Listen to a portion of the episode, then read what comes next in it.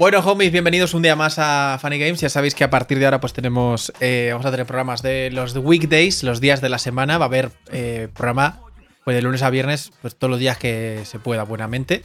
Em, y esto, que vamos a hacerlo martes, probablemente así de a menudo, es eh, Unpopular Opinion, ¿vale? Donde vamos a hablar de, bueno, de, de, cosas que toque el momento hablar, la actualidad, que nos, que nos acompañe.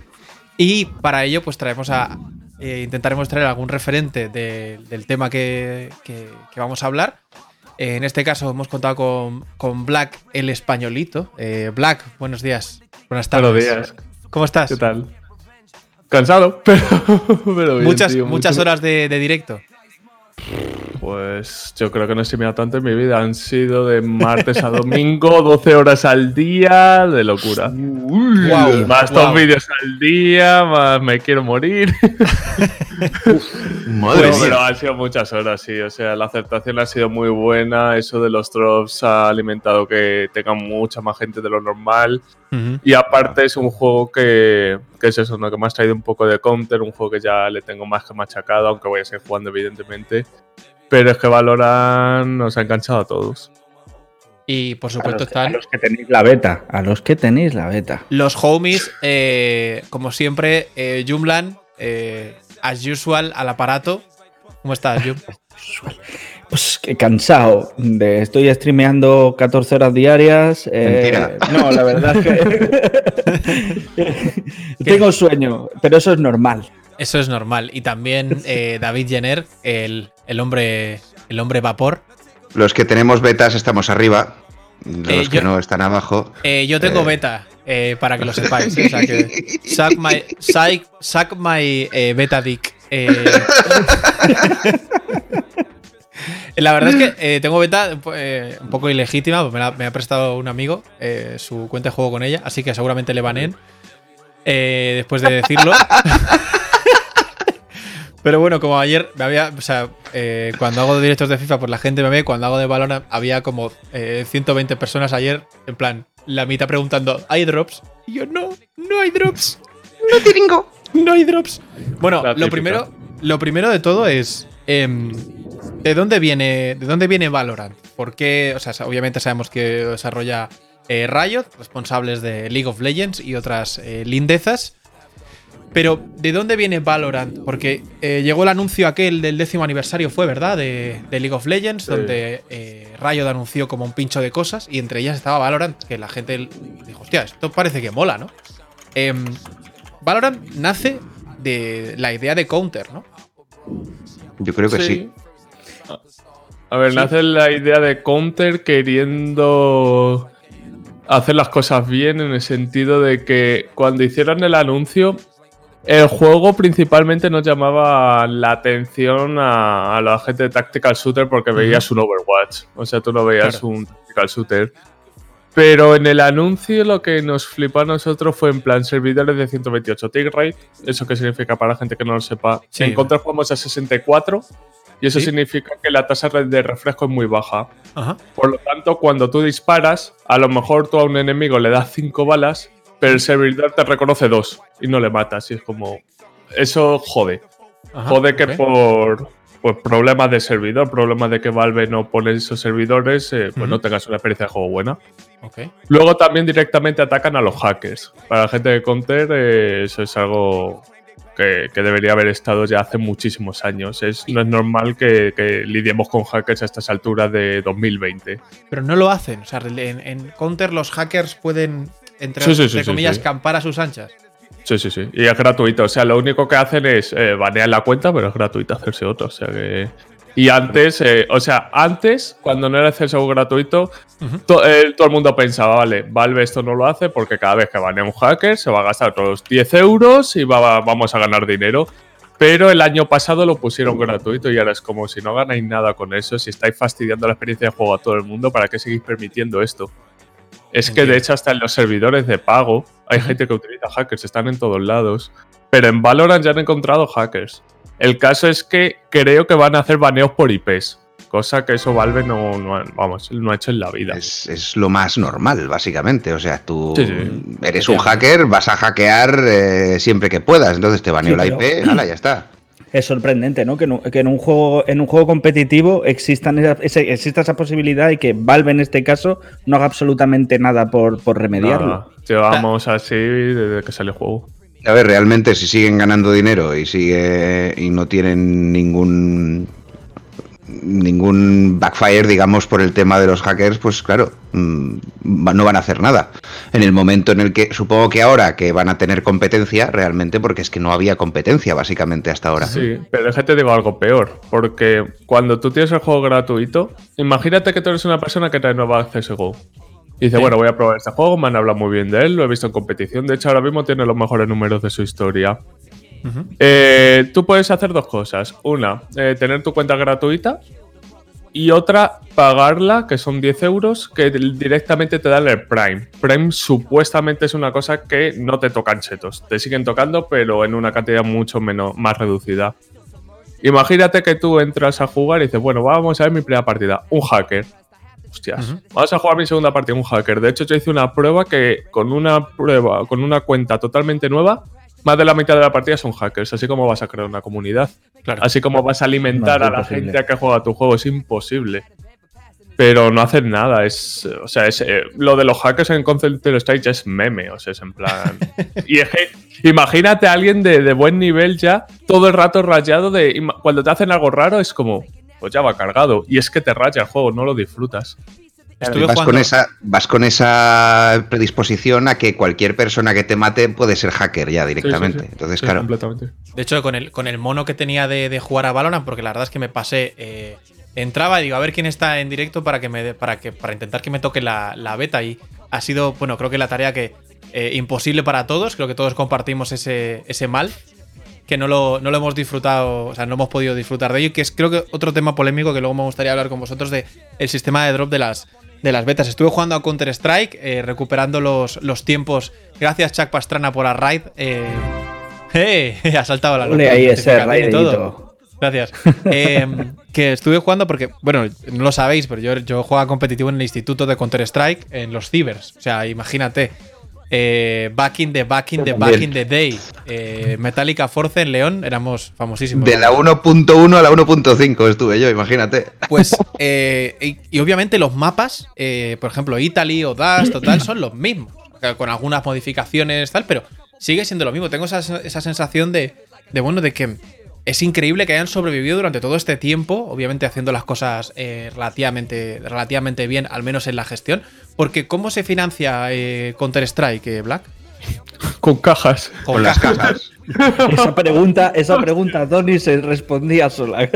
No, bueno, o sea, me refiero, yo lo sé, pero quiero que me lo diga, quiero que me lo digáis vosotros. Aparte de las cajas, ¿hay otro, hay algún otro sistema de monetización de, de Counter-Strike o simplemente son las cajas lo que, lo que está? No. Supongo que lo que ha dicho de la cuenta Prime, ¿no? Pero ya está. Sí, antes estaba el pago del juego y ahora está la cuenta Prime. Pero si llegas a nivel 21 siendo una cuenta gratuita, que eso te lleva meses, eh, ya te dan ese estatus de Prime para gente que no tiene pasta. Pero lo dicho, es eh, pura y meramente skins y, no te puedes. O sea, ni te lo imaginas, la cantidad es ingentes. O sea, es una burrada y esa Valve no le cuesta nada. Date cuenta que son objetos virtuales, no les cuesta absolutamente nada. Así que.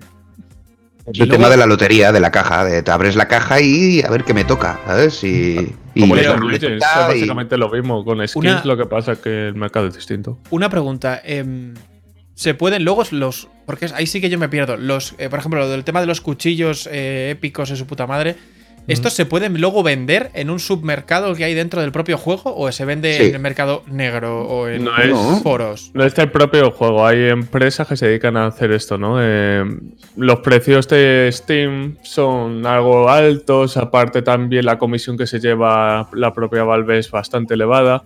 Y lo que han hecho algunas empresas eh, es básicamente eso de eh, aquí lo puedes vender por dinero real, nosotros llegamos un 5%, pero al ser dinero real los precios están como un 20, un 30% más barato y a la gente le compensa más comprar en esas páginas y que le cueste tan barato y la gente que quiera obtener dinero real pues dice pues lo vendo aquí aunque consiga menos pero es dinero que me llevo a mi cuenta bancaria y por ejemplo el otro día a un suscriptor le tocó la gran suerte de un cuchillo de 4.000 y algo euros.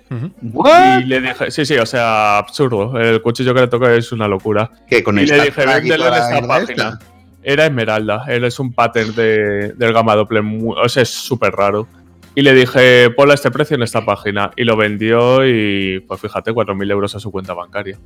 Hombre, ahí está. Eh, Por una cajita. Ni tan mal, ¿eh? O sea, quiero decir.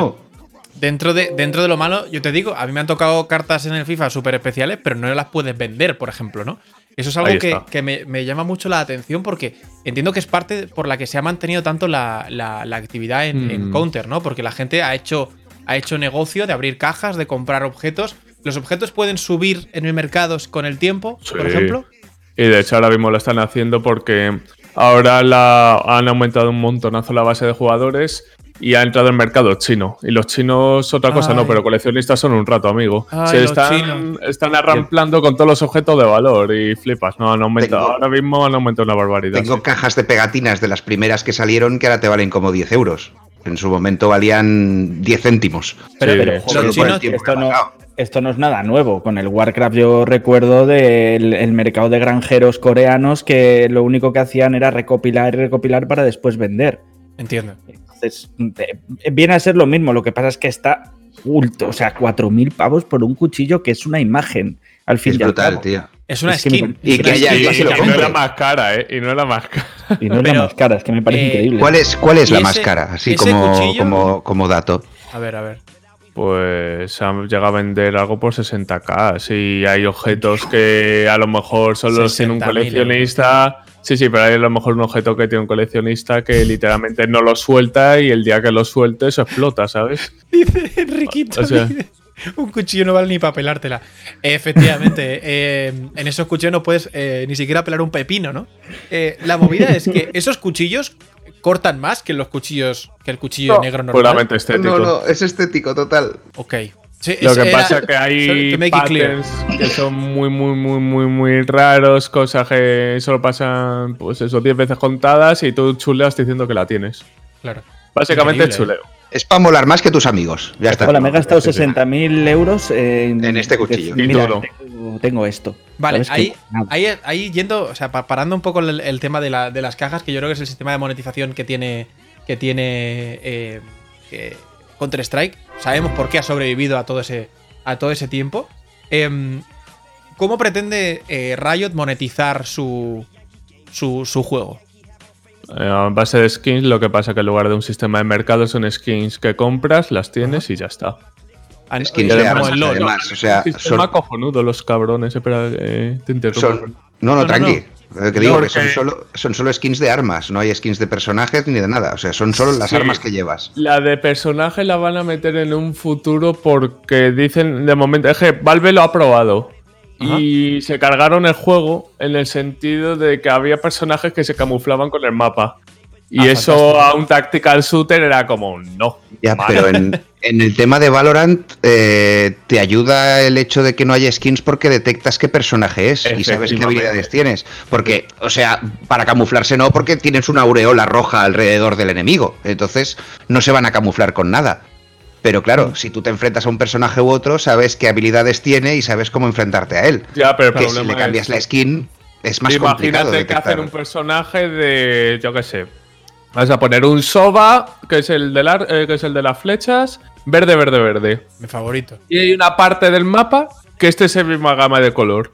¿Se puede camuflar? No, no, porque tienes una aureola roja alrededor del personaje. No se va a camuflar en ningún momento. Sí, ya, pero créeme que en un tactical shooter eh, hay veces, o sea, tú lo de la aureola tal, pero a lo mejor en medio segundo que pierdes y te revientan en ese medio segundo. En Counter Strike, que Vamos a ver, no, te digo que sea exactamente igual la gama de color, pero es muy parecida. Y es eso en Counter-Strike, date cuenta que es una bala a la cabeza y estás muerto. Un tío que tenga buena imagen te destroza. Y la gente no es que lo haga en plan. O sea, es que abusa. O sea, si saben que hay una zona donde te pueden putear, te van a abusar, abusar, abusar y abusar. Y lo bueno que ha hecho Riot, que son unos genios, unos cabrones, es que las skins, creo que las bases no, pero skins que compras las puedes subgradear. con Radiante Points. Sí. Que ahí es en plan, no, recarga distinta, animación de muerte. Cuando haces una última kill, no sé si te habrás fijado que hay algunas kills que parecen muy dramáticas, en plan cámara lenta, eso es porque ha mejorado el arma. Y por ejemplo, también cambian de color. En el caso de, por ejemplo, el nuevo paquete que han puesto, que es uno rojo y, el que estás poniendo ahora, es en plan, pues vaya, bueno, está bien, pero no es lo que tal. Pero es que si te gastas si no me equivoco, los 30 euros, hay un, es la gama blanca y dorada que es espectacular. Y dices, me cago en la puta, ¿y ahora qué hago? O sea, te compras la skin, luego la upgradeas, es como. Es un círculo vicioso, es como, hostias. Bueno, pero es lo que hablábamos. El tema de las skins. Pero es la forma de ganar dinero. O sea, realmente te están dando algo que encima puedes subgradear. O sea, no solo es el color de un arma, sino que además es la, animación, es todo. Entonces te están dando un aliciente para que la gente lo sepa, eh, ahora mismo eh, todo lo que deposites eh, no lo vas a tener en el juego cuando salga, pero no, te devuelven un 20% extra de lo que has depositado. Si has depositado 100 euros, te devuelven 120. Si has depositado 1000, 1000. Ah, bueno, oye, eh, por lo Yo menos estoy invirtiendo. Es algo, eh, es algo. O sea, a mí me van a devolver todo más un 20%, de pues ahora bienvenido. Pero las, mi pregunta es, por ejemplo, todo lo que tú tienes ahora. ¿Sí? ¿Te está sirviendo de cara a la creación del contenido, por ejemplo, tuyo? O, sea, a ver, en el streaming destacas porque ves armas que no ves en otros lados. No sé si, y como te lo digo, no es tanto como en Counter-Strike, ¿no? Pero por ejemplo, ayer me, nos reíamos mucho porque había un Giri que decía que si yo era rico, porque decía, pero ¿cómo tienes este arma? ¿Pero cómo tienes esto? No sé, crea momentos cómicos y tal, y la gente también quieras o no ver armas distintas, también llaman más la atención. Pero no tanto como en Counter. es que en Counter hay una variedad muy brutal de armas. Oh, claro. también, llevan, también llevan 20 años, yo que sé cuántos. Claro, es que ahí está la diferencia. A ver, el eh, eh, Stormkeeper, que nos ha puesto, que creo que en parte te hemos contestado, dice: ¿Creéis que Riot se atrevería a imitar este modelo de mercado de Valve? Ya hemos dicho que obviamente no, porque van por otra, otros derroteros. Y dice, ¿esta sería la, eh, esta la nueva fuente principal de ingresos de la compañía? Eh, no, básicamente es lo que hemos dicho. Es claro, es como... Bueno, es que también nos podemos ir... La, la comparación es un poco absurda, pero a Fortnite. Fortnite funciona también a base de skins y de que cada skin tiene su animación, eh, te puedes cambiar ciertas cosas, o sea, al fin y al cabo que sacarán un, un, pase de batalla en su momento que también te dará sus cosas, ya lo está implementando en el LoL también. Tiene, tiene de todo este juego, por ejemplo, en los pases de batalla, o sea, también hay pase de batalla que tienes que personalizar, de hecho cuesta una burrada, cuesta Imaginaros, hay 10 niveles y cada nivel cuesta subirlo ganar 30 partidas. Es absurdo. ganar 30 partidas. O sea, imagínate, hay 10 personajes, sí, hay 10 personajes. Cada personaje tiene un pase de batalla hasta el nivel 10 y son 150.000 puntos de experiencia y tú como máximo en una partida ganas 5.000. O sea, apague, vámonos. O sea, cuesta un huevo subirlo. Y es que cada, cada, pase de batalla tiene. O sea, tú lo puedes subir también pagando. Porque cada pase de batalla tiene una skin que solo ese personaje tiene. Es. Vale. El, Hay mucho sistema, de, o sea, Rayo no es tonta. Dinero. Has, hablado, has hablado de los 10 personajes, que esto lo he hablado antes de, empezar el directo con David, para que me pusiera también un poco al día, porque hay algunos que no hemos podido jugarlo. Eh, de los 10 personajes ha salido una noticia que uno de ellos están pidiendo que se elimine, que es Razer porque dicen que está sobrechetadísimo. Ese, bueno, es que es, totalmente diferente a los demás. Es que todos tienen eh, utilidades y este tiene granadas y tiene lanzamisiles. Escúchame, el de las granadas, las granadas de Fanta, esas que chutan ahí. Ayer, tío, había un pavo que estaba todo el día en el pasillo, no sé qué pasillo, eh, solo jugó una partida como 40 minutos. Eh, tirando las putas granadas todo el rato y yo con el arco ese a ver a descubrir dónde estaban. el otro hijo de puta, pum, pum, pum, pum. Eh, él solo ganaba la partida con las granadas. Sí, pero es que las granadas no explotan una vez, sino dos veces. Claro, claro. Es agitas la botella de la Fanta, la tiras y vas echando Fanta por todos lados. Eh, terrible, pero ahí hay que ajustar. Entiendo que muchas cosas y forma parte del proceso. Yo creo que recordáis, eh, por ejemplo, el inicio de Overwatch, Jungrat estaba chetadísimo. Te convertías en Roida, metías un bombazo y reventabas a tres. obviamente, mm. se tiene ese tipo de cosas se tienen que regular. Yo sí que nos lo explico. En este personaje, en el caso es que las granadas hacen un daño abusivo, es muy abusivo. Y nosotros, por ejemplo, estamos en un Discord de Riotes en los que estamos diciendo feedback de todo. Nosotros hemos pensado, por ejemplo, que en este personaje, en lugar de la granada, aparte de nerfearle el daño, lo que deberían hacer es que, eh, bueno, para la gente que no lo sepa, la E es la habilidad que tiene cada una de las rondas. Este, y en ese personaje las granadas. Lo que pedimos nosotros es que nerfeen el daño de las granadas y que en lugar de la granada sea el C4, que es una habilidad que te sirve para bustearse, hace poco daño y la vemos de mucha más utilidad hay muchos creadores de contenido bastante famosos como Shroud, eh, gente ya de la comunidad bastante famosa, que han dicho que este personaje rompe el meta del juego porque es un personaje que es puro DPS, que es puro daño, que no tiene habilidades. ninguna. Claro.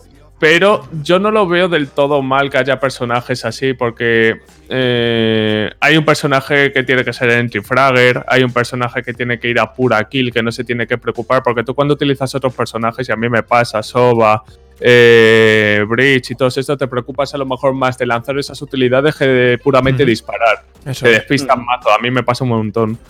Y yo no lo veo mal. Lo que hemos pedido es que lo toquen de distintas maneras y lo van a hacer. Pero hablando de cosas abusivas, eh, no sé si lo has visto. Eh, ahora están los muros de Sage. Es el personaje que es healer, el que lanza un muro de hielo.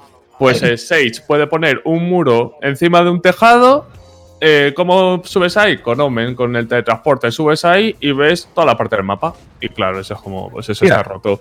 Y eso lo van a nerfear, evidentemente, porque yo lo que he dicho, que lo ideal sería que Sage no pudiera poner muros encima de edificios, que simplemente, si por ejemplo tienes un sobresaliente, que ahí sí pueda poner muros y tal, que eso debería estar permitido perfectamente, pero otra cosa es que puedas ver, por ejemplo, te voy a hablar del mapa de Heaven de tres bombas, podías poner un muro en base, te subías arriba, plantaban en B y veías perfectamente desde arriba si defusaban la bomba.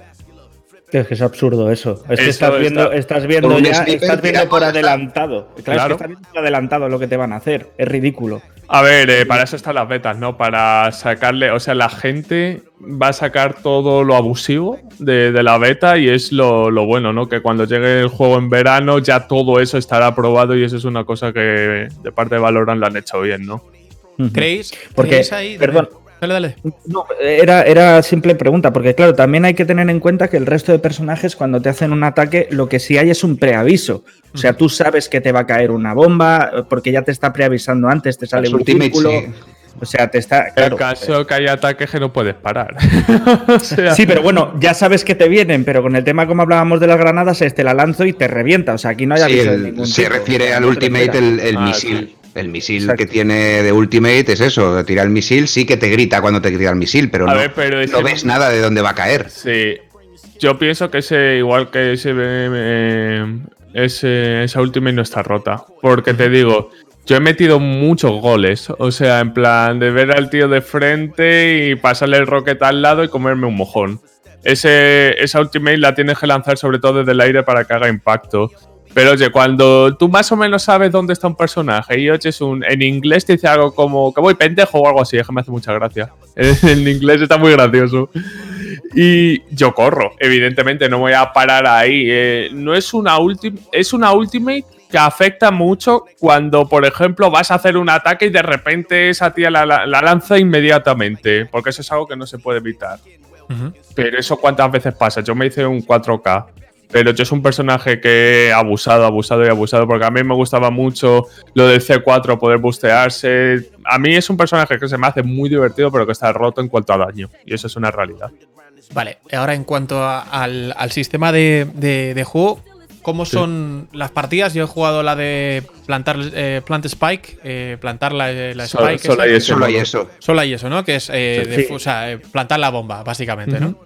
Y va a haber. Que hay Estilo counter.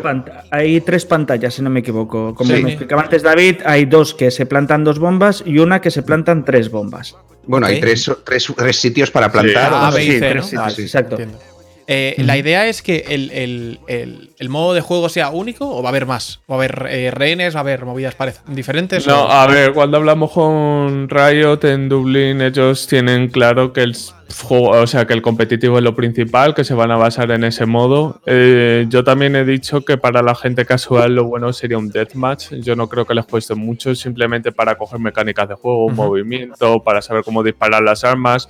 Porque tú tienes la opción esta de la galería de tiro pero no es una no es la realidad, ¿sabes? No es cuando te encuentras a alguien y tal. Si ponen un deathmatch, la gente va cogiendo las armas, vas aprendiendo lo que es el recoil, hacer el pre-aim, que es muy importante los tactical shooters, yo pienso que le haría muchísimo bien. Ahora dentro de un par de semanas han dicho que ya van a habilitar las rankeds, que eso es algo que, que llevamos pidiendo muchos, porque el skill-based matchmaking no está funcionando muy allá. Hay veces que te enfrentas a gente muy buena y de repente te enfrentas. ¿No hay, ¿no hay un MMR oculto ahora mismo? Sí, sí. Pero hay veces que funciona y hay veces que. Es que depende si vas en grupo, si vas solo. Pero es que también tiene que ver, por ejemplo, te voy a poner un ejemplo. No es lo mismo jugar con cinco personas de Counter que con cinco personas de Rainbow Six que tengan el mismo MMR. Porque los de Counter están mucho más acostumbrados a este estilo de juego y aunque los otros sepan disparar en. Y Sí, en cuanto a GameSense, hay mecánicas de juego que, son, que son de counter total. Entonces, si estás acostumbrado a counter, evidentemente va a ser. de hecho, Miswell él mismo lo ha dicho, que este juego para él es un 90% Counter Strike. Que simplemente te tienes que adaptar a cada personaje y que ya a partir de ahí a dar balas. Eso no puede afectar a la gente que entre nueva a jugar al juego. O sea, que la experiencia de juego desde el inicio, a lo mejor para uno que sea novato, que no se le dé bien, claro, le estás poniendo muchas facilidades al jugador que ya viene de counter. No, porque si eres muy bueno, eh, ya directamente te va a tocar contra gente al estar ese MMR oculto. Jugarás dos partidas que al principio te tocará contra novatos, pero luego te va a tocar ya contra gente muy buena porque habrás machacado a todo el mundo. Y si eres malo, pues al final te va, te va a enfrentar contra gente más mala. Pasaba con, ha con todos los juegos nuevos, tipo, pues eh, pasó con Fortnite, los que eran pseudo buenos al Call of Duty, pues eh, y pudieron interiorizar las mecánicas, como era, pues eso, Ninja o, Lolito y tal, venían de jugar eh, shooters y más o menos se adaptaron. Obviamente no tiene nada que ver en, este caso. Pero sí que he notado lo que decía Jum, muy importante la, la cero, cero friendly para el que viene de fuera, el que venga, el que no venga de counter ni venga de otra cosa. Eh, ni venga de ningún eh, shooter, lo que dice Black está muy bien, porque al final si tienes un deathmatch, oye, pues echas una partida, otra, otra, otra, otra, otra, otra, vas a aprender los personajes. Te aprendes el mapa, aprendes, te aprendes un poco los personajes, pero no hay. Eh, yo es que en la beta que, jugué, al entrar, lo único que puedes ir a la galería de tiro, como ha dicho Black, pero yo no, nadie me explica, este personaje tiene estas habilidades y se tiran aquí, es mejor utilizarlas aquí, aquí, aquí claro, porque eso lo tienes que aprender a medida que vas jugando. o sea, en la galería de tiro también, aparte, lo que puedes hacer es probar cada personaje eh, y todas las habilidades. Pero es que, claro, a partir de ahí tienes que ver a los frikis de YouTube como yo, que está todo el rato diciendo: se puede hacer esto, se puede hacer lo otro, hostia, se he descubierto que se puede hacer esto y tal. Es básicamente. Pero simplemente con el tema de los humos y esas cosas que los puedes tirar a través de la pared y todo esto, claro, es totalmente diferente. Y tú al principio es como, hostia, ¿qué hago con esto? Sí, pero en Counter-Strike yo pienso que pasa lo mismo, porque tú en Counter-Strike no te, no te enseñan el humo de medio de Mirage cuando entras a jugar al juego. O sea, no tienes tutoriales ni tienes nada. Eso es probar, probar, probar y aprender. Pues este juego es exactamente lo mismo. Al final, Counter-Strike tienes eh, sus fusiles, rifle de asalto, pesado, franco, no sé qué tal. Pero es que aquí, además de eso, tienes una serie de habilidades que tiene cada uno que también tienes que comprar las habilidades. Yo llevaba el del arco, el que revela la posición. Eh, ¿Cómo se llama? Soba. Soba, ¿no? Eh, me lo recomendó un amigo, Fran Luque, con el que estaba jugando ayer. Me cógete este, porque de los que estaban libres era el más interesante. Y, claro, al final de la partida me enteré, porque el dron ese no vale para nada, o al menos no lo se utiliza. Eh, el arco, cuando eh, revelabas la posición, tenías que tirarlo en momentos. Y ahora me dirás, es que el dron está chetadísimo, probablemente. Pero no sé llevarlo. luego, lo del arco, por ejemplo, ¿no? El arco, claro al final de la partida tiraba bien la, para revelar la posición, porque empecé a entender cómo funcionaba. Y el otro arco que da como, como calambrazos así. Esto, al final ya dije, hostia, este no revela posición, ¿qué hace? Porque no di absolutamente a nadie. Y quiero decir. Em, Cuando compras las habilidades te explican lo que es cada uno. Exacto. No Wonder, sí, ya lo sé, pero no mismo que te ponga un texto de tres líneas que te diga, con esta habilidad podrás revelar la posición de los jugadores y a ver, supongo que en el juego al final habrá un tutorial con cada uno de los personajes. Si no, es una buena idea para hacer vídeos, quiero decir, Black. no, sí, sí, bueno, de esos vídeos ya han salido un porrón, o sea. Claro. Pues hay, por, ahí, por, ahí, creo que es un poco el, el, easy in, ¿no? La curva de, la curva de dificultad. ¿Cómo la veis? Porque, por ejemplo, en, Counter ahora mismo, eh, entrar en Counter, eh, lo digo porque yo entré a echarme amistosas, eh, amistosas no, ¿cómo se dice? Casual, partidas casual creo que se llaman. Entré a echarme unas cuantas, un hijo de puta a la mitad de la partida votando para echarme. Y digo, hijo de puta, muérete, déjame jugar, ¿sabes? Eh, ¿Cuál es la, curva de dificultad eh, en, en, Valorant ahora mismo? Yo creo que depende de contra quién te toque. Realmente. O sea, si te toca contra gente muy buena, te van a destrozar nada más verte. Si te toca contra gente mala, vas a poder tener opción a matar y opción a probar las armas y todo esto. Y aparte, todo el mundo está aprendiendo a jugar al juego. O sea, yo me acuerdo. Pero si te toca contra gente que viene del counter. Claro, es que eso, es lo que me refería yo. El tiro. Eso es lo que me refería yo al principio. Por, mucho que haya un matchmaking y que al principio te pongan con gente a tu mismo nivel, a lo mejor ese que está entrando. Claro, está entrando por primera vez, pero con toda la lección aprendida de counter, ya lleva algo más adelantado que el resto de personas. Claro, a ver, uno Counter League of Legends. Claro, pero ya me estás diciendo en este caso que es un 90% counter. Entonces aquí ya hay algo que, claro, aquí no estamos hablando de un 50%, que dices, vale, pero es aprendido, pero solo el 50%. El tema es, el tema supongo que será el hecho ese de jugar 3-4 partidas que te ubique donde realmente te toca y entonces te tocará contra gente que sea de tu mismo nivel. Pero claro, tendrás que darle esas 3-4 partidas que al final, pues a lo mejor vas a decir, ah, mierda este juego que no paran de destrozarme. Yo creo que es eso, pero supongo que cuando ya haya salido el juego, ya sea... cuando salga el juego, evidentemente tendrá su sistema de ranked y, ahí ya será otra cosa. Como en el último estos 10 partidas de clasificación, aquí será exactamente lo mismo. Y ahora está pasando esto porque todo lo que nos estamos metiendo en una beta cerrada somos unos putos enfermos.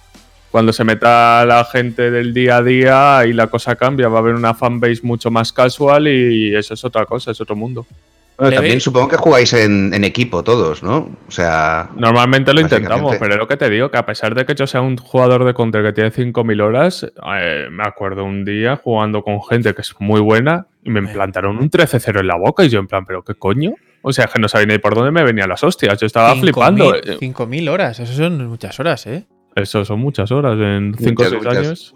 Bueno, tú en el FIFA llevarás más, cerdo. bueno, no, lo sé. Hablas del FIFA. Sí, por ahí, por ahí. A mí me lo pones, sí, pero EA no te lo pone, porque EA si te lo pusiera dirías, hostias. Hostia, eh, a ver, EA te pone partidos. Hablamos de 2.000 partidos, 2.500 partidos al año más o menos por juego, a 20 minutos por partido. Estamos hablando de un ratico también, ¿eh? Que no. Pues al final son, son horas. Me puedo pasar el de Witcher tres veces cada año, pero. Em, pero y además con las secundarias y con su puta madre. y admirando el paisaje. ¿Cuál, creéis que va, que, va a ser, que va a ser la clave del éxito o no de Valorant? El competitivo, creo yo. Que yo creo que es un juego muy enfocado a competitivo. Que tenga buenas competiciones, ¿te refieres? O... Sí, con los torneos, que haya equipos, que la gente. Bueno, que básicamente lo que es el League of Legends ahora mismo. es que estamos hablando de Riot, ya sabemos por dónde van los tiros. O sea, no es un juego para estar en casa, pasar el rato. Yo creo que es un juego enfocado a competitivo 100%. Por mucho que haya gente que sea casual, yo creo que es enfocado a competitivo 100%. Además, ver a gente, ver a gente, yo desde un punto de vista no competitivo, he visto a gente jugar que de repente lleva ya unas horas con el mismo personaje y lo sabe usar bien y dices, hostia puta, las cosas que hace con el personaje. Claro. Y dices, hostia, no se me habría ocurrido hacer esto con esta habilidad en la vida. ¿Sabes? Y, esto, cuando haya gente que lleve, pues eso, dos mil horas jugando, pues supongo que verás unas cosas con las habilidades que, jamás habrías pensado que, se pudieran hacer. Y, yo creo que en tema profesional va a ser la hostia ver, ver partidos de esto, mm. sinceramente. ¿Cómo puedes hacer, cómo puedes abrir esa puerta, eh, crear ese gate para los para los que juegan mucho y no son pros y quieren empezar a competir, aunque no sea para convertirse en profesionales, las rankeds. Rankeds, claro. Y es que de hecho no te lo pierdas, porque han dicho una cosa que, que o sea, no te lo voy a confirmar al 100%, pero sí al 90%. Que, bueno, tú sabes que en el League of Legends está de hierro a Challenger. Ese Challenger básicamente son los 300 mejores de Europa y en, tal, y en cada continente hay tantos. Pues ha dicho Rayos que a esos que lleguen a Valorant, que es el rango más alto, cobrarán pasta. Hola. Claro, ¿ves? y, es como, y es como, pum. Y eso es aparte del competitivo, evidentemente yo te lo digo que ahí solo va a estar gente que se quiera dedicar al competitivo 100%. Yo lo voy a intentar, pero yo sé que, joder, o sea, yo creo que para mí, que soy un creador de contenido que no está 100% jugando y se dedica a ello, va a estar jodido de cojones.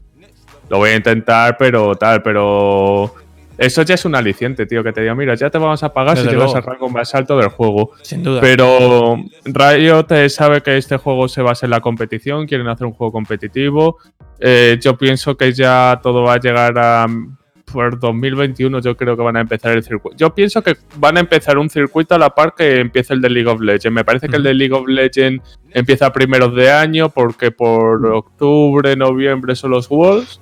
Y a partir de ahí empezará y tienen. Ahora mismo Riot tiene la pelota en el sentido de que tiene que crear su historia. Si el juego es profundo, si apoyan al competitivo, si hacen caso a la comunidad y todo eso, les va a ir de puta madre.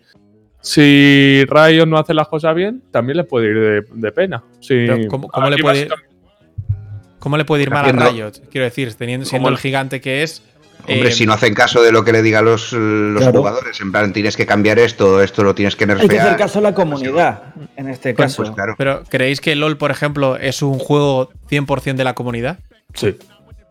Que no eh, que lo haya. A ver, evidentemente tienen. A ver, una comunidad tan grande que no va a poder estar de acuerdo todo el mundo nunca. Efectivamente. Los desarrolladores tienen que formar siempre parte, pero a lo que voy es, por ejemplo, si el 90% de los jugadores se quejan de un DPS abusivo, es que eso realmente después tú lo vas a ver en competiciones, ¿no? Que haya un tío que tenga un personaje que destroce y el resto no haga nada. Pues eso competitivamente no es agradable. También eh, vamos a ver el, He visto que el modo comentarista también es bastante bueno, que eso se agradece eh, muchísimo. Pero es lo que te digo, el miedo que más tenía era que Counter-Strike es un juego que es muy fácil de entender. ¿Tú cómo le explicas a alguien Counter-Strike? Terroristas, plantan la bomba o matan al equipo contrario, ganan. Y ya está.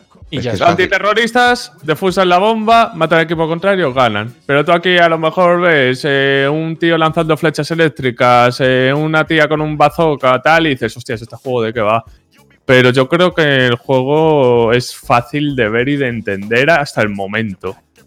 Sí, pero el problema es cuando ya empiezan a sacar más personajes. Ahí, claro, pero por ejemplo, League of Legends, fíjate, tiene 130, 150 y se entiende. Pero claro, si tú entras ahora a jugar al League of Legends, eh, para llegar a, jugar a un nivel competitivo te tienes que tirar el averno de horas para haberte enfrentado a todos y saber qué habilidades tiene cada uno y saber de qué pie coge a cada uno realmente. O sea, mm. eso son muchas horas ahora mismo.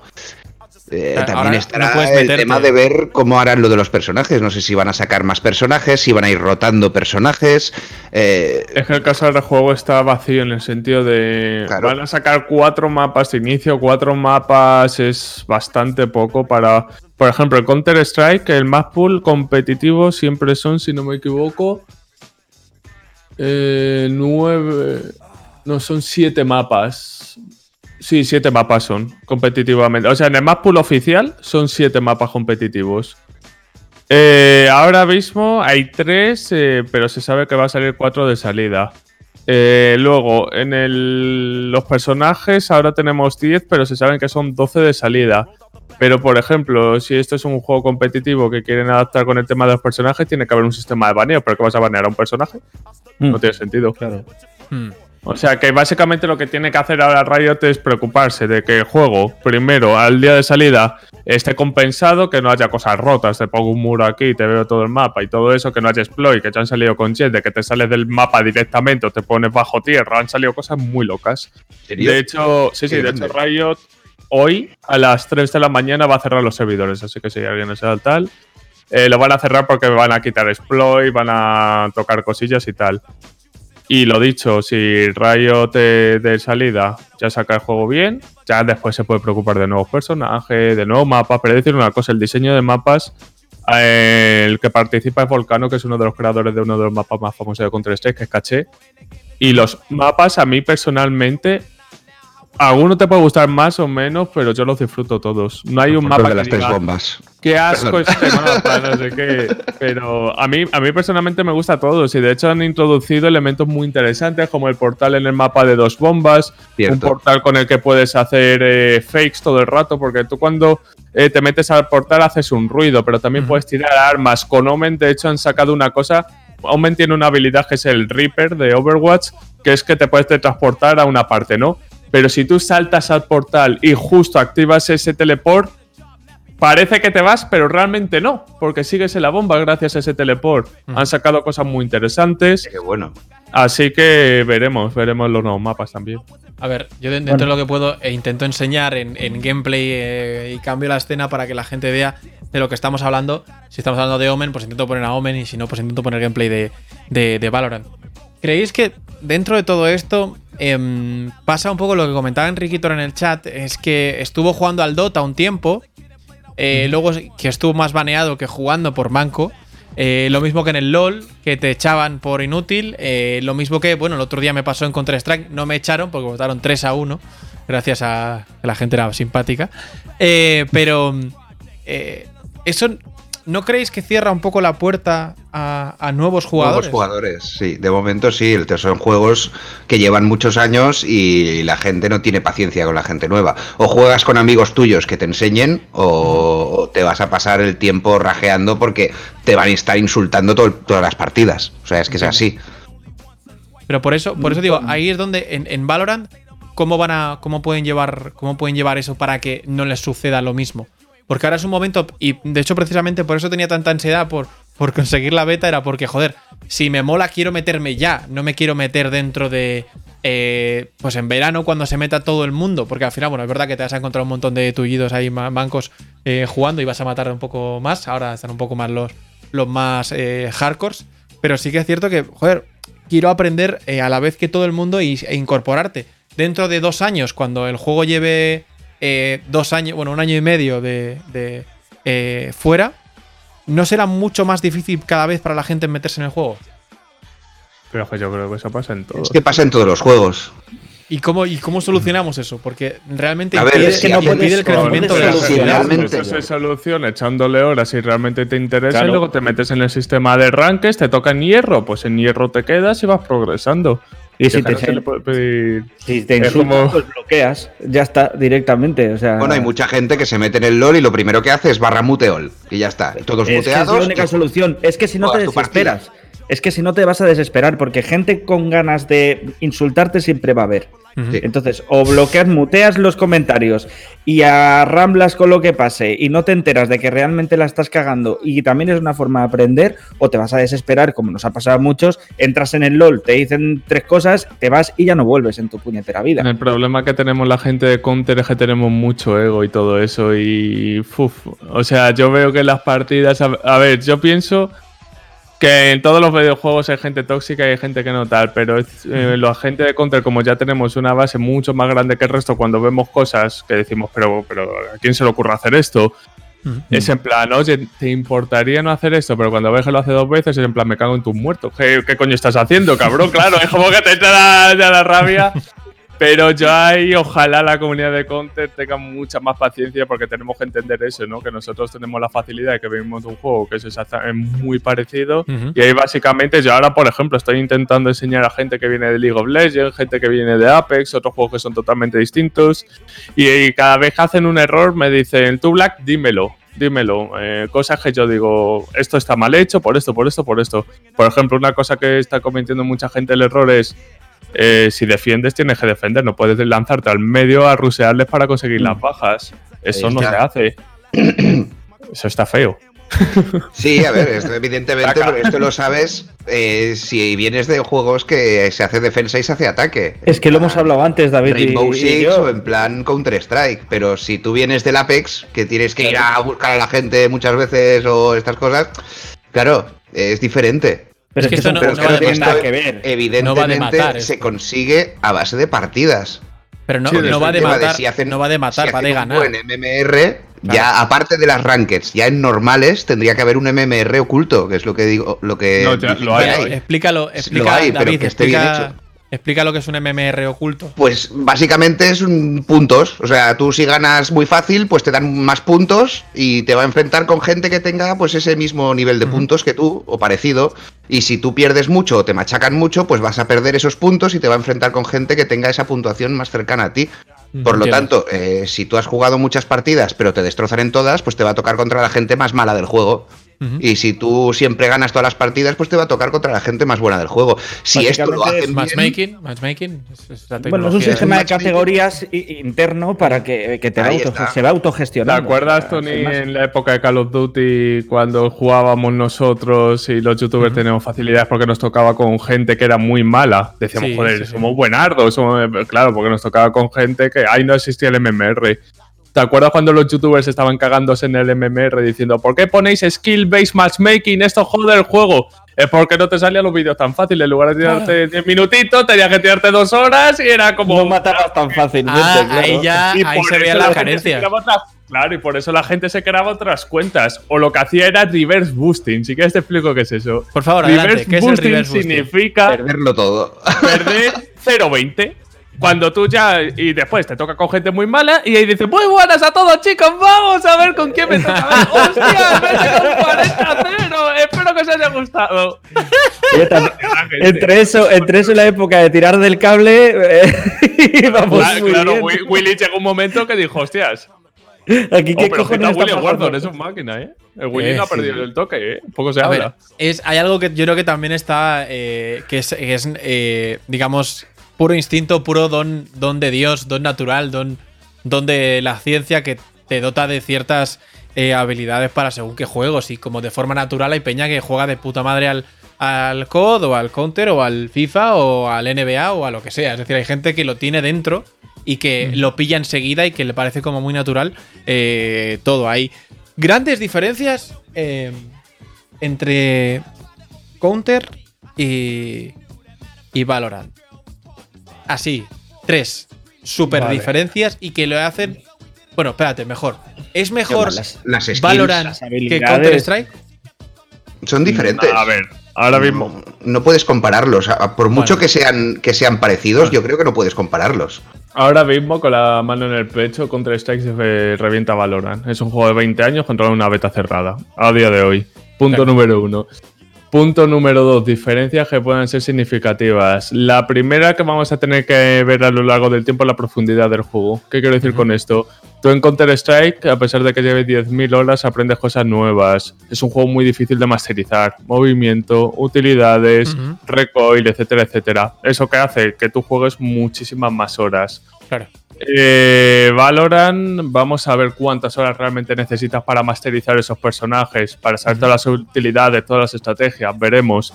Pero como te digo, es muy importante la profundidad en un juego porque te atrapa más y, quieres dedicarle más horas.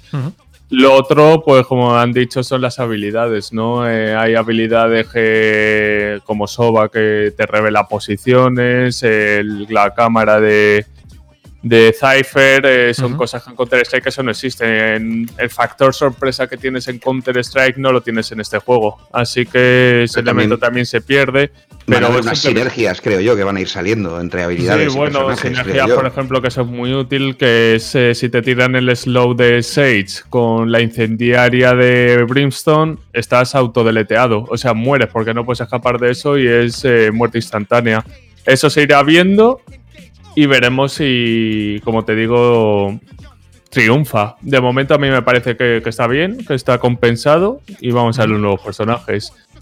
Y, y otra cosa más, a lo mejor que también puede ser interesante, es que las partidas son más rápidas. En Counter-Strike son 30 eh, rondas y aquí es al mejor de 24. Es un juego más rápido, eh, también la economía pienso que la tiene que compensar. La economía ahora mismo es muy favorable para el equipo que va ganando varias rondas seguidas, por lo tanto no existe tanto esas rondas forzadas. Eh, Ahora mismo Counter-Strike en ese sentido le saca una ventaja absurda porque como te digo, pues 20 años lo han podido retocar mil veces. Ahora Valorant pues tienen que encontrar, al haber menos rondas, eso es que es una aliada, porque al haber menos rondas tienen más, eh, menos margen de error y por lo tanto ahora está muy complicado todo, está muy lioso. Así que básicamente va a ser pues eso, probar todo en beta cerrada y ya cuando salga veremos. potencial para, para muy alto.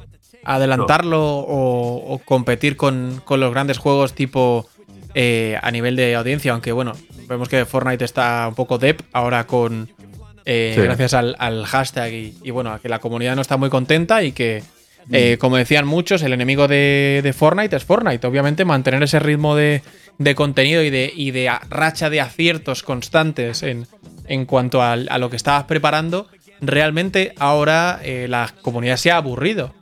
La comunidad se ha aburrido. Pero porque Fortnite tiene un problema y es que inflan y inflan y inflan de cosas. O sea, meten y meten y meten sin parar. Y entonces cuando, cuando inflas tanto un juego, estar después a la altura ya es imposible.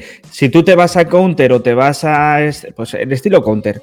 Básicamente es lo que dice Black todos los años ha sido exactamente lo mismo, pero siempre vas descubriendo nuevas, nuevas cosas. Pero nuevas cosas en, el modo de jugar, en el modo de juego. De, tú mismo te vas superando a ti mismo, pero por técnica, no porque te vayan añadiendo muchas cosas. Entiendo, porque que realmente masterizas el, juego. Claro, el, aspecto sigue siendo el mismo. Eh, lo hablábamos también antes. Mm, la mayoría de jugadores competitivos que hacen se bajan la resolución del juego, se lo ponen todo más grande. O sea, realmente no cuenta la estética en exceso, sino cuenta más la, actividad que tengas en el juego y lo que estés aprendiendo. Fortnite es todo lo contrario. Fortnite es todo muy bonito, muchas lucecitas, muchas movidas. y movidas. Exactamente, Pero no tiene nada que ver. A lo que, a lo que iba, eh, mantener el nivel para, para ser siempre el juego más visto, el juego más trendy, el juego más tal. Creo que dentro de, dentro de esto, League of Legends ha conseguido mantener un nivel de, de happiness en, la, en, los fans y en la audiencia bastante, bastante alto. Eh, eh, no así, por ejemplo, otros que han tenido momentos muy buenos como Call of Duty y momentos muy bajos, eh, altos y bajos tienen todos. En este caso, ¿veis, ¿veis a Valorant con la capacidad o el potencial para convertirse en ese, en ese título? ¿En ese Yo creo que de referencia? para saber todavía, pero ah, pues potencial tiene una burrada. A, ver, es un juego nuevo para Rayo, nunca se han dedicado a un shooter. Cierto también que tiene un equipo de trabajo que, pues eso, han estado en Counter, en otros videojuegos bastante famosos. Pero aquí ahora mismo tiene la pelota Rayo, vamos a ver cómo lo hace. Potencial tiene, tiene a la comunidad atrapada, los números, o sea, si no me equivoco, ha conseguido el top 2 de máximo viewers en Twitch de la historia y el puesto número 1 es League of Legends. O sea... Bien, hay que tener en cuenta que ha sido gracias al hecho del reparto de las betas. Exactamente. O sea, había gente que se dejaba los directos puestos vale. y se iba. Ok, pero, o sea, toda la gente dice, puede haber bots, puede haber tal, no sé qué, no sé cuántos. No, no por el tema de bots, sino por el hecho de que tienes que ver el stream para que te toque la beta. Sí, sí. Esto no lo había hecho nadie realmente. Hombre, es una estrategia de marketing muy buena, Black. Es muy buena, pero. Que está muy bien hecho. dímelo a mí. Yo estoy no, no. happiness, happiness.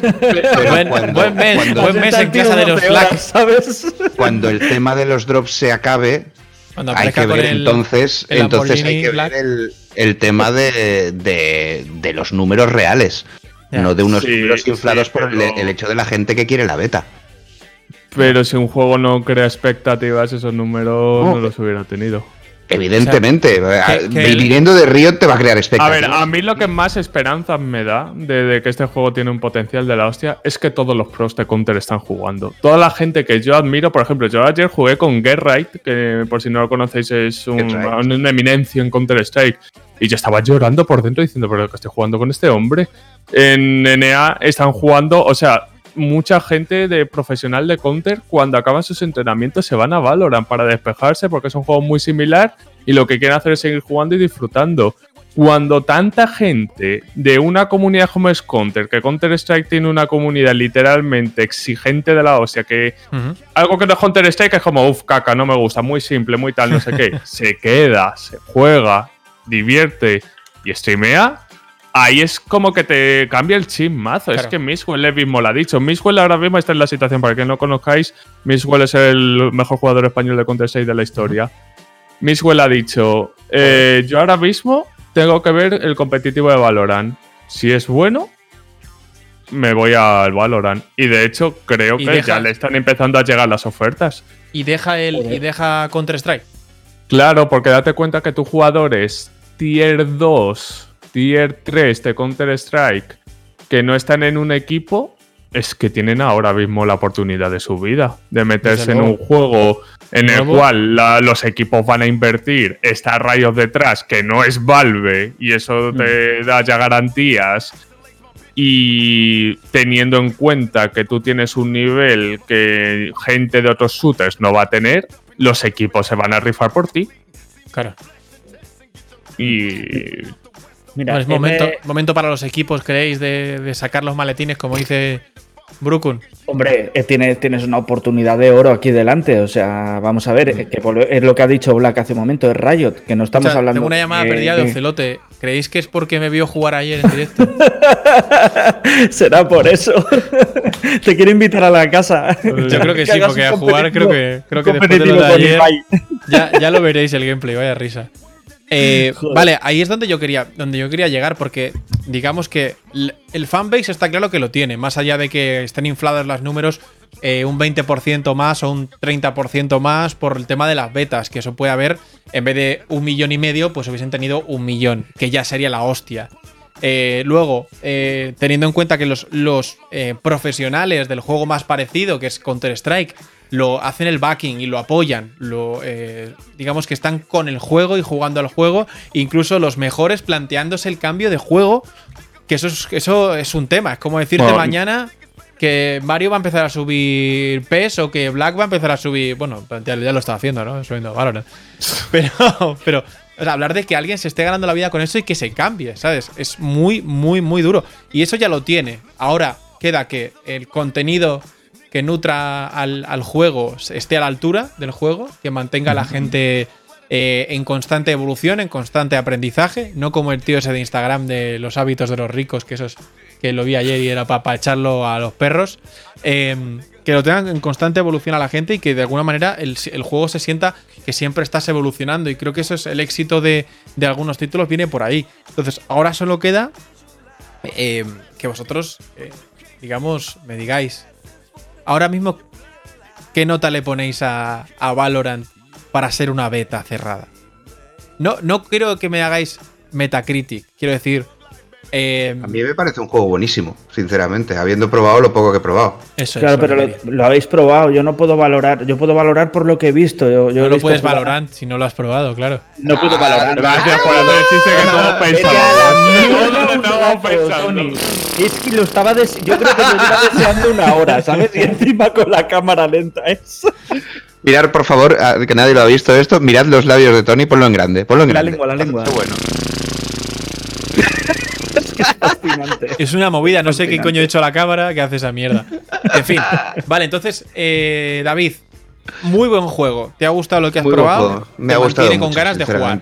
Sí. Eh, el problema es que eso es lo que te digo. O sea, yo llevo muchos años sin jugar a shooters y me pasa que hay partidas que me toca contra gente que será pro de counter y es eso, que asoman y me meten la mocha, tal cual y se pasan todas las rondas así y luego de repente tengo partidas que me hago 30 kills y dices, hostia, no tengo un punto medio ahora mismo. Pero sí que es verdad que si hacen un MMR, un MMR que esté bien y esté bien currado, esté bien, bien nivelado, yo creo que va, va, a gustar a todo el mundo porque todo el mundo va a tener una competición con gente de su nivel, realmente. Black, yo te escuché ayer decir en, en directo un 8, un 6, un 8. un 8. Un 8, ¿no? Ahora, lo diría, las cosas que me puedo quejar, pues eso. Exploits, eh, que a veces el, el mercado de compra de skin no va, que eso me toca el huevo. No, en serio.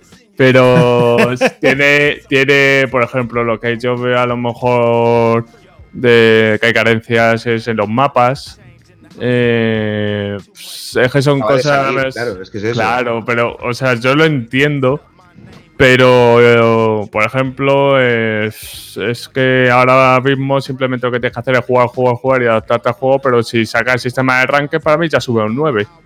Es que te digan ya que bueno, te van a sacar ranques, eso para mí me da la vida, a mí personalmente.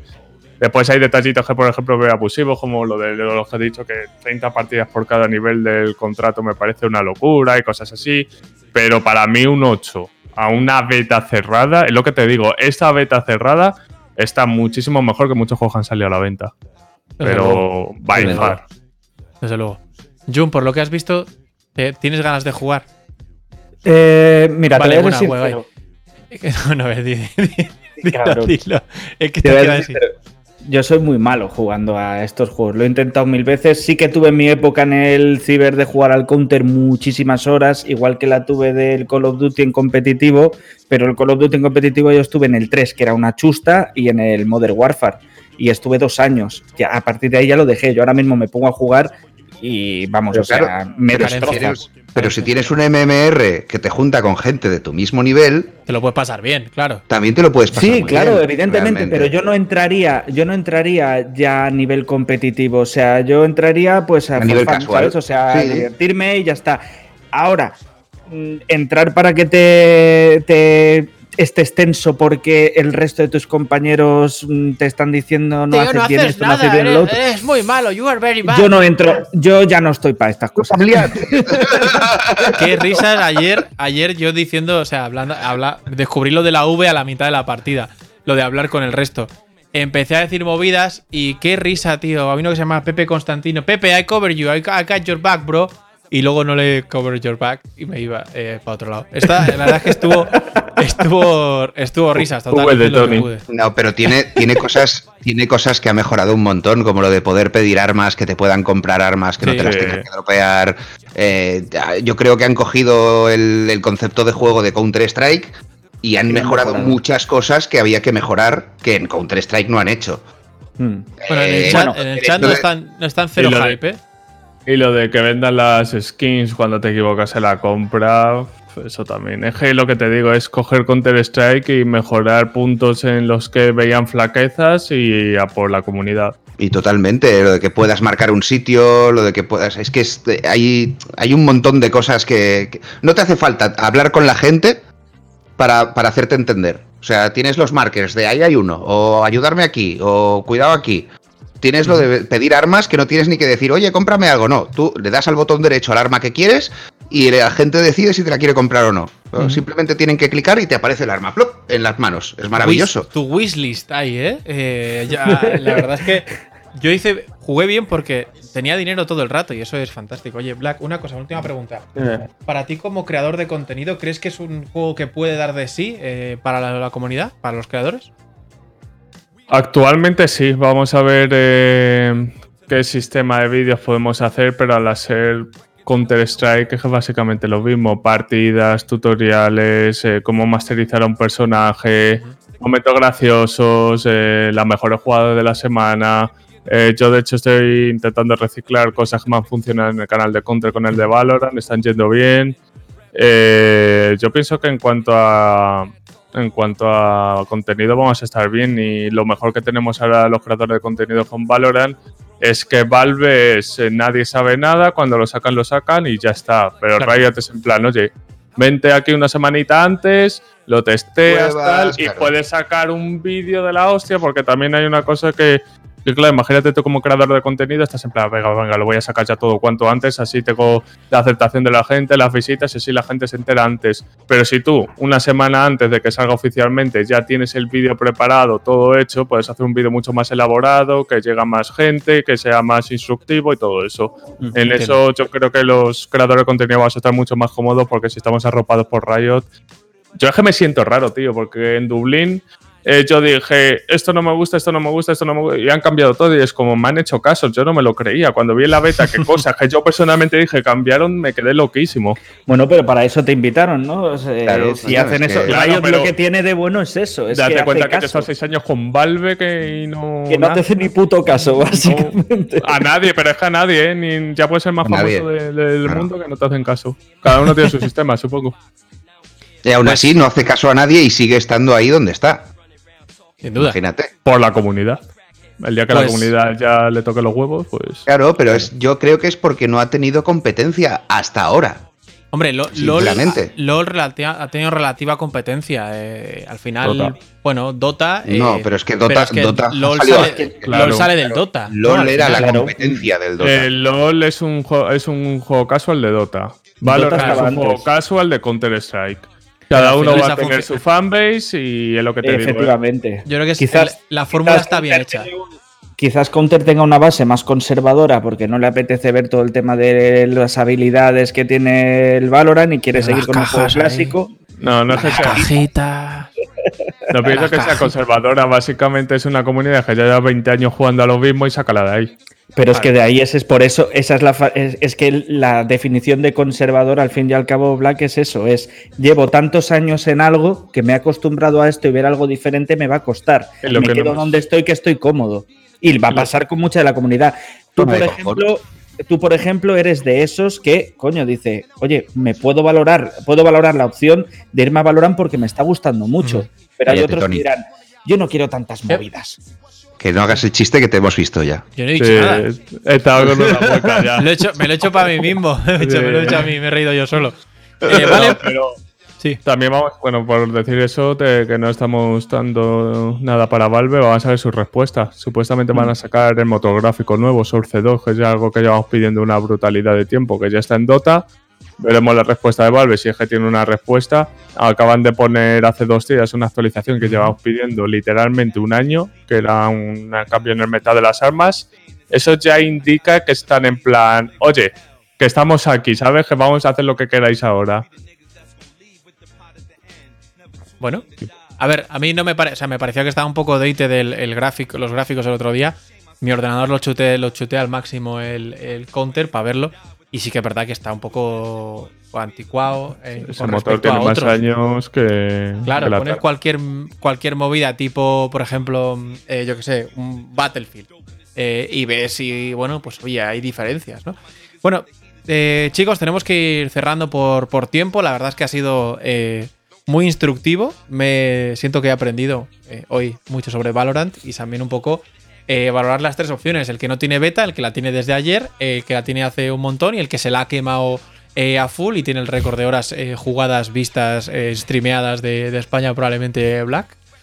Em, y, conocer un poco esos, esos, cuatro, esos cuatro puntos. Sí, la verdad es que te has liado ahí un poco. ¿eh? Pero bueno, yo no veo el otro lado. Recordad, chicos, que tenemos eh, programa ahora de lunes, de lunes a viernes, tendremos programa todos los días de una horita así eh, para charlar de cosas diferentes. En este caso, este Popular Opinion eh, acaba aquí. Gracias, Black, por, por tu tiempo. Ha sido muy instructivo.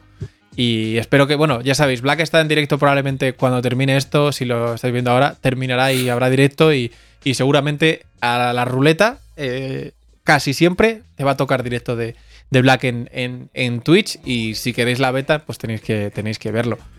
Eh, Jun, gracias por, por, no haber jugado y haber aportado ese lado, ese lado del, ese lado del Maravilloso. chat. Ese chat Estoy súper contento con todo, sí, sí. Con la comunidad. Black, tú con la comunidad. Digo. Eh, y David, eh, bueno, espero que a mí la verdad es que me, me, llene de orgullo y satisfacción tenerte siempre en nuestro. En sepa. Eh, sepa. Y nada, nos vemos, nos vemos el, próximo día. Gracias a todos, chicos. Gracias a Munico que ha estado comentando. Gracias a, ti, Tony. Gracias a Enriquitor, a Enriquitor, a Soca, siempre ahí, eh, siempre fidelis. Eh, y a, todo el chat que ha estado ahí activo. Vanitas también, que ha comentado mucho. Y, y nada, recordad. Eh, a tope con la cope. No, a tope con Funny Games. Jesús. Tope con la cope, dice el idiota. ¡Qué demonios! Ha, volado, eh. me ha gustado ese ending, ¿eh? Ha sido. Ha sido sí, pero, pero, pero, apaga el directo, hombre, porque no, nos siguen escuchando. Todavía no están escuchando. ¿eh? Hasta que no salga el cartel de Funny Games en el streaming, no lo corto, porque si no la gente se queda a mitad. Y sí, luego pero que ha salido ya hace rato. Espérate, ahora aparecerá ahora en el streaming y ya. Que ya ha salido hace rato. ¿Ha salido ya?